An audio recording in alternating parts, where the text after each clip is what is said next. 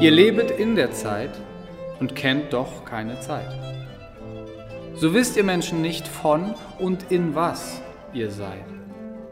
Dies wisst ihr, dass ihr seid in einer Zeit geboren und dass ihr werdet auch in einer Zeit verloren.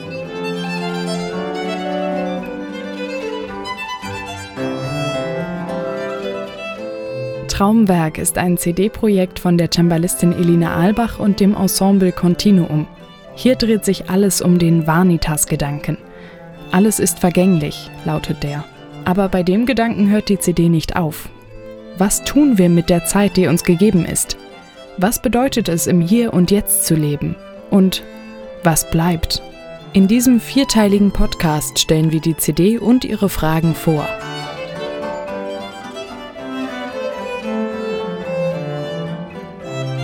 Traumwerk, Folge 2 mit der Cembalistin Elina Ahlbach und dem Musikwissenschaftler Thomas Seedorf, mit Texten des Philosophen Andreas Luckner. Die Zeit, die stirbt in sich und zeugt sich auch aus sich. Dies kommt aus mir und dir, von dem du bist und ich. Der Mensch ist in der Zeit. Sie ist in ihm in Gleichen. Doch aber muss der Mensch, wenn sie noch bleibet, weichen. Die Zeit ist, was ihr seid, und ihr seid, was die Zeit. Nur dass ihr weniger noch, als was die Zeit ist, seid. Ach, das doch jene Zeit, die ohne Zeit ist, käme. Und uns aus dieser Zeit in ihre Zeiten nähme, und aus uns selbst in uns, dass wir gleich könnten sein wie itzt jener Zeit, die keine Zeit geht ein.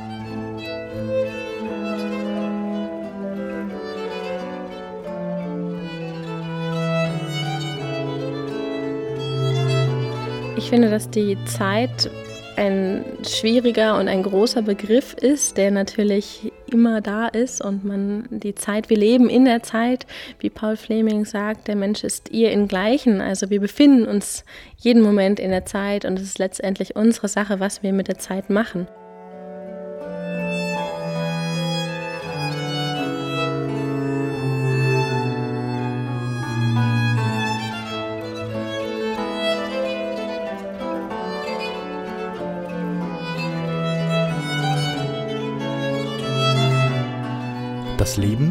Menschliche Existenz, gliedert sich in drei Zeiten.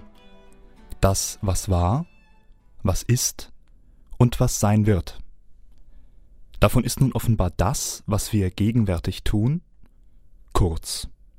Die Gegenwart verfliegt im Nu. Was wir tun werden, ungewiss. Und nur das, was wir getan haben, ist gewiss. Der Weise letztlich ist der Herrscher über die Zeit. Was war, hat er sich verstehend angeeignet, was ist, nutzt er, und was sein wird, nimmt er vorweg. So verschafft er sich ein langes Leben. Lang natürlich jetzt nicht im Sinne der messbaren Anzahl von Tagen, Monaten und Jahren, sondern lang im Sinne von genügend, im Sinne des Zeitreichtums, indem er alle Zeiten zu einer, nämlich zu seiner Lebenszeit vereint und sie sich damit aneignet.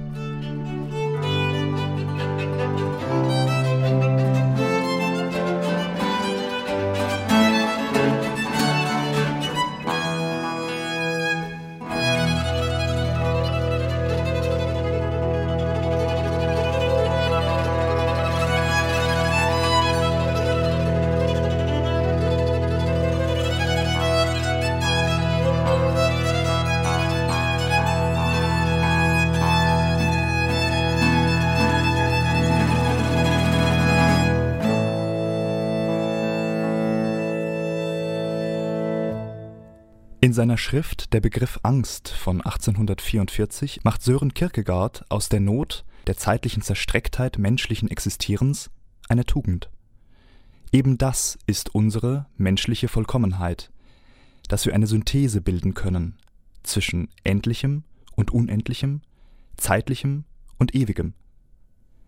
Diese Synthese ist das Selbst bzw. der Geist.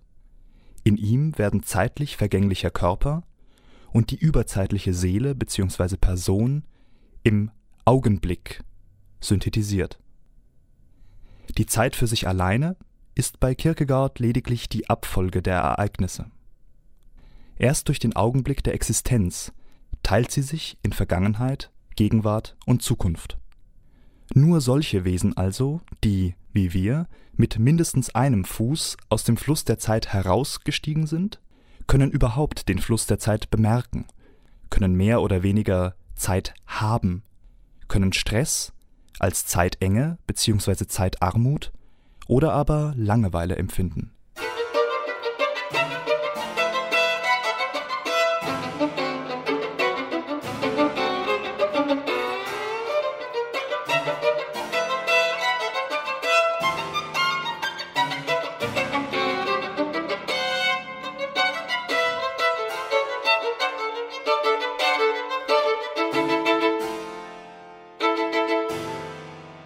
Zeit in der Musik ist natürlich ein großer mitspielender Faktor.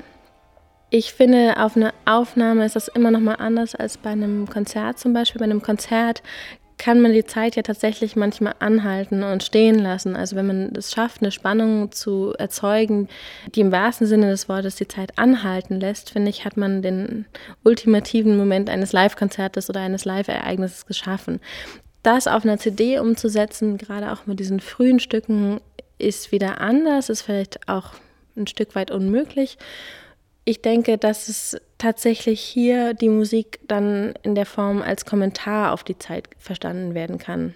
Und dass man während der Musik darüber nachdenken kann und dass die Musik einem vielleicht auch diese Texte wieder nochmal über die Zeit anders, ein anderes Bild herauf beschwören. Ich glaube, dass es tatsächlich auf einer Aufnahme ein bisschen schwierig ist zu sagen, man spielt jetzt mit der Zeit. Da eine Aufnahme ein so konstruiertes Produkt ist, zumindest wenn man sich nicht dafür entschließt, es komplett live aufzunehmen.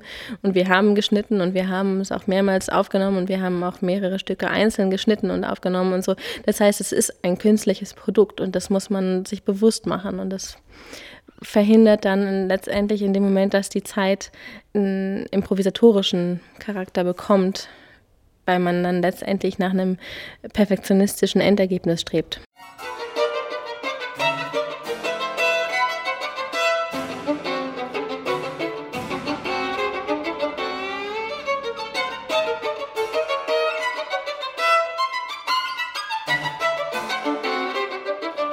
Musik ist ab einem gewissen Zeitpunkt, ah, da kommt die Zeit auch hinein, eine zeitstrukturierende Kunst, eine Musica mensurata, eine Musik, bei der man die Zeitfolge durch eine bestimmte Art von Notation und damit verbunden mit einer bestimmten Vorstellung von Zeitstrukturierung in der Komposition verbindet, ist auch etwas, was aus dem Mittelalter kommt.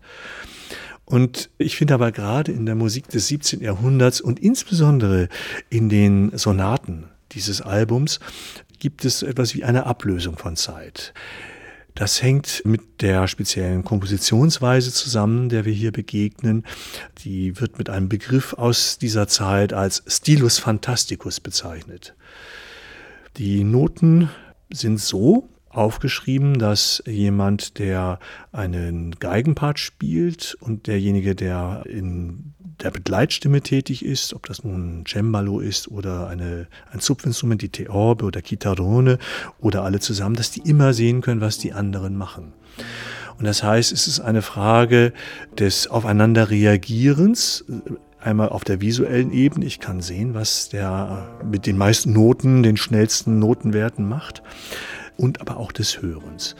Und es gibt viele Momente in dieser Musik, in der es keinen festen Takt gibt oder der Taktschlag, der die Zeit strukturiert und der in vielen Arten von Musik extrem wichtig ist, fast an Bedeutung verliert.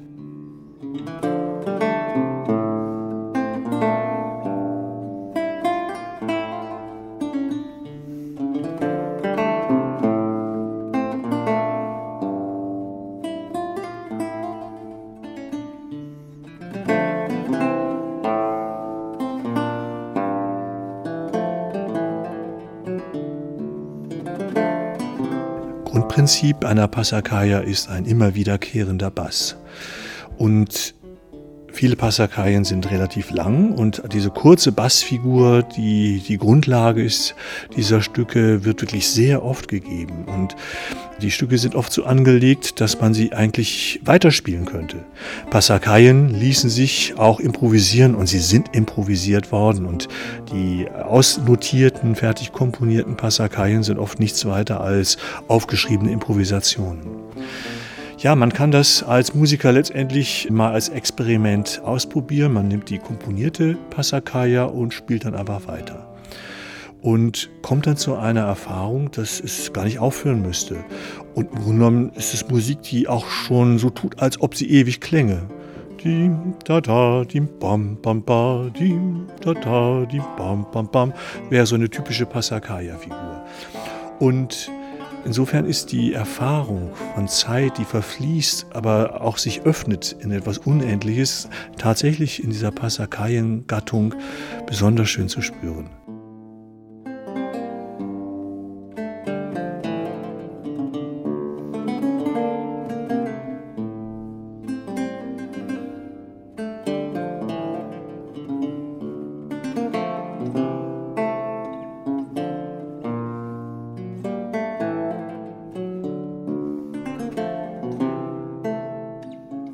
Betrachtung der Zeit.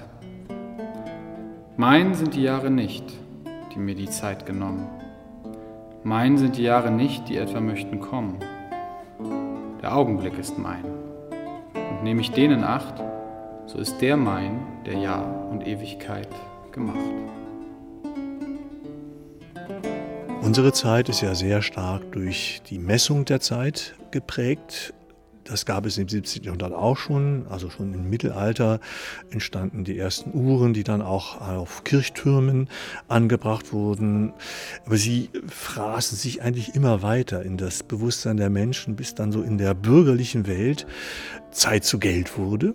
Und das heißt, also alle Abläufe, vor allen Dingen die Arbeitsabläufe, einer sehr strikten Zeitkontrolle unterworfen wurden.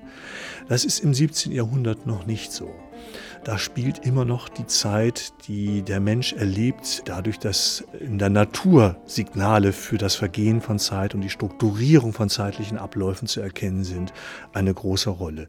Die Sonne geht auf, sie geht unter, sie hat einen höchsten Stand. Es gibt die Jahreszeiten, der Mensch muss sich darauf einstellen.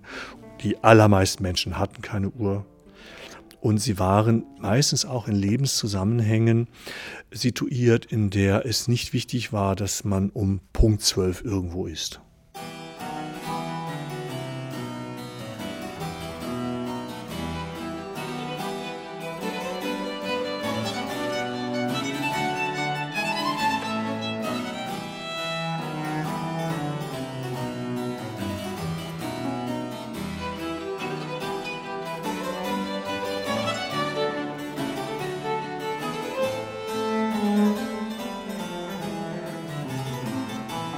In unserem Denken und Handeln sind wir nach Heidegger notwendigerweise auf unsere jeweils eigene Zukunft bezogen.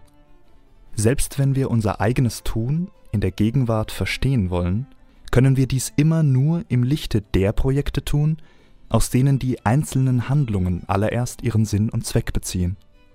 Das umfassendste Projekt unseres Lebens aber ist das Leben selbst, das Leben als Ganzes, dessen vollendete Gestalt wir antizipieren, indem wir uns zu unserem eigenen Nicht-Sein können, unserem Tod verhalten. Alltäglicherweise weichen wir dieser Aufgabe ängstlich aus, existieren nur uneigentlich, verlieren damit unsere Zeit. Auf die Zukunft bezogen gewärtigen wir dann bloß, was für Optionen sich unserem Handeln eröffnen. Die eigene Gegenwart ist in diesem Lichte auch bloßes reaktives Gegenwärtigen dessen, was sich so ergibt und die Vergangenheit, Heidegger nennt sie aus begrifflichen Gründen Gewesenheit, ist lediglich eine Sache beiläufigen Erinnerns im Sinne des Behaltens oder aber gleich des Vergessens.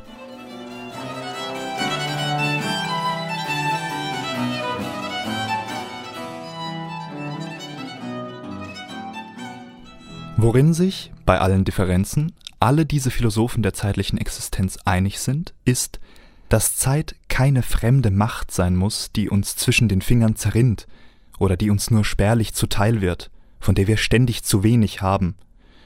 Zumindest vier Philosophen, die über den Zusammenhang von Zeit und Existenz nachgedacht haben, sahen die Möglichkeit, dass wir Herrscher über unsere Lebenszeit werden, dass wir uns die Zeit geben können, welche die Dinge brauchen, die für uns wirklich wichtig sind.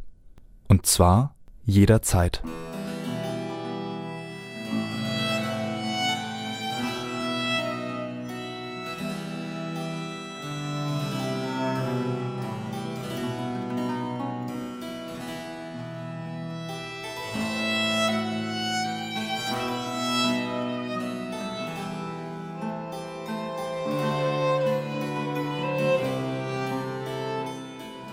Nimm dein Verhängnis an. Lass alles unbereut. Tu, was getan muss sein und eh man's dir gebeut. Was du noch hoffen kannst, das wird noch stets geboren. Was klagt, was lobt man doch? Sein Unglück und sein Glücke ist ihm ein jeder selbst. Schau alle Sachen an. Dies alles ist in dir. Lass deinen eitlen Wahn und eh du förder gehst, so geh in dich zurücke. Wer sein Selbst Meister ist und sich beherrschen kann, dem ist die weite Welt und alles untertan.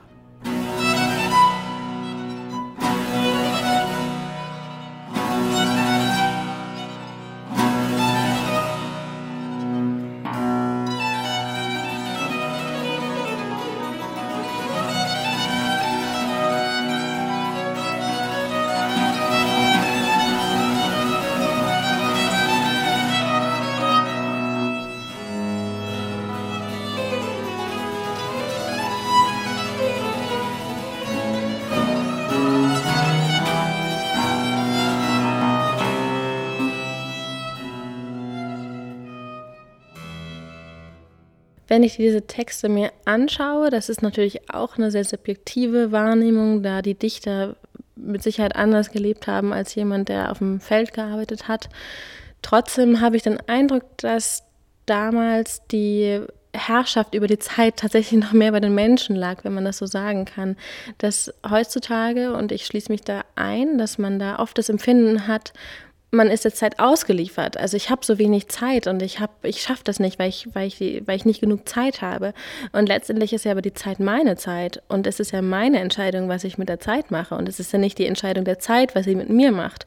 Und ich denke, dass es ein riesiges Missverständnis ist, was aber ganz allgegenwärtig heute ist, dass man immer der Zeit hinterherrennt und versucht, sie einzuholen, aber, aber es eigentlich nicht schafft, sondern immer frustriert davon ist, dass man nicht genug Zeit hat. Und wenn ich diese Texte mir jetzt aus dem 17. Jahrhundert anschaue, habe ich oft das Gefühl, dass die ganz genau wissen, was die Zeit ist. Und sie formulieren das auch sehr präzise und sie sagen tatsächlich, es ist deine Zeit, also schau, was du damit machst. Und das finde ich einen schönen Gedanken, der doch heute auch 2018 einiges an vielleicht Entspannung oder auch einfach Veränderung vom Bewusstsein des Lebens mit sich bringen könnte.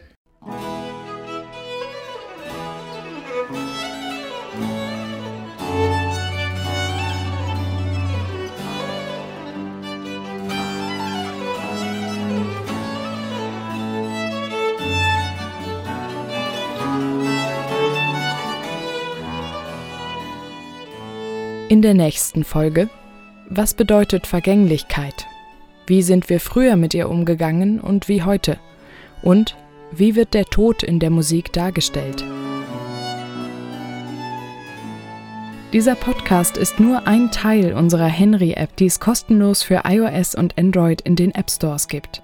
In der App gibt es die gesamte Musik der Produktion Traumwerk von Elina Albach und dem Ensemble Continuum – wenn euch der Podcast gefällt, würden wir uns freuen, wenn ihr ihn weiterempfehlt oder uns eine Bewertung bei iTunes dalasst. Mehr Infos findet ihr auch auf henry.podium-esslingen.de. Dieser Podcast ist eine Produktion von Birgit Nockenberg. Vielen Dank für die Interviews an Elena Ahlbach und Thomas Seedorf. Außerdem an Andreas Luckner für seine Texte und Konrad Bott für das Einsprechen dieser Texte. Henry ist Teil der Digitalsparte von Podium Esslingen und wird gefördert von der Karl Schlecht Stiftung und der Kunst- und Kulturstiftung der Sparda Bank Baden-Württemberg.